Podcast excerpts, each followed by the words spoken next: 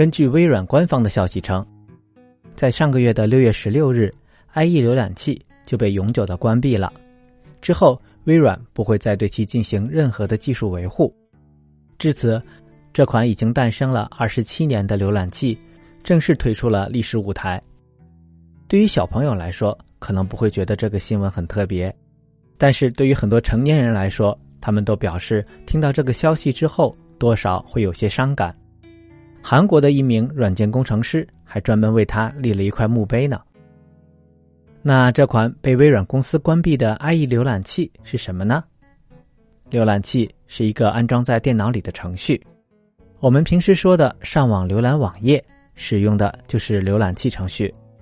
通过它可以进入各种网站、查看新闻、搜索资料、登录电子邮箱等等。而 IE 浏览器则是微软公司之前推出的产品，因为它是和微软的操作系统打包在一起的，而大多数的电脑安装的都是微软的操作系统，也就是 Windows 视窗系统。因此，IE 浏览器在一九九五年一推出之后，就收获了大批的用户。三年之后，成为了全球使用人数最多的浏览器，在巅峰的时候。它占据了全球浏览器市场的百分之九十五，也就是说，地球上每一百台电脑就有九十五台使用的是 IE 浏览器。不过，当时因为这种打包的关系，一下子击垮了其他所有浏览器产品，也因此微软面临了很多的官司。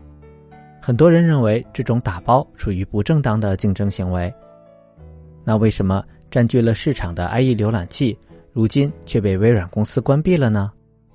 这主要是因为，虽然 IE 浏览器在二十年前取得了巨大的成就，但微软公司却开始逐渐放松了对这款产品的管理和维护，导致 IE 浏览器陆续出现了很多问题，比如功能单一、安全漏洞多、运行速度慢、无法跟很多设备兼容使用等等。而与此同时，虽然之前的浏览器产品，很多被 IE 击败消失，但是还有很多新的浏览器出现，比如谷歌公司就在2008年推出了谷歌浏览器 Google Chrome。这些新浏览器使用了一些新的技术和设计，更快速，也更符合用户的使用习惯，也更加安全。所以 IE 越来越难用，而其他的浏览器则越来越好用，这就导致了。越来越多的人放弃使用 IE 浏览器，而改用其他产品。虽然微软公司后来试图通过更多的维护来增加市场份额，然而这些努力却始终无法改变人们对于 IE 浏览器糟糕的印象。二零一五年，IE 浏览器的市场份额跌破了百分之二十，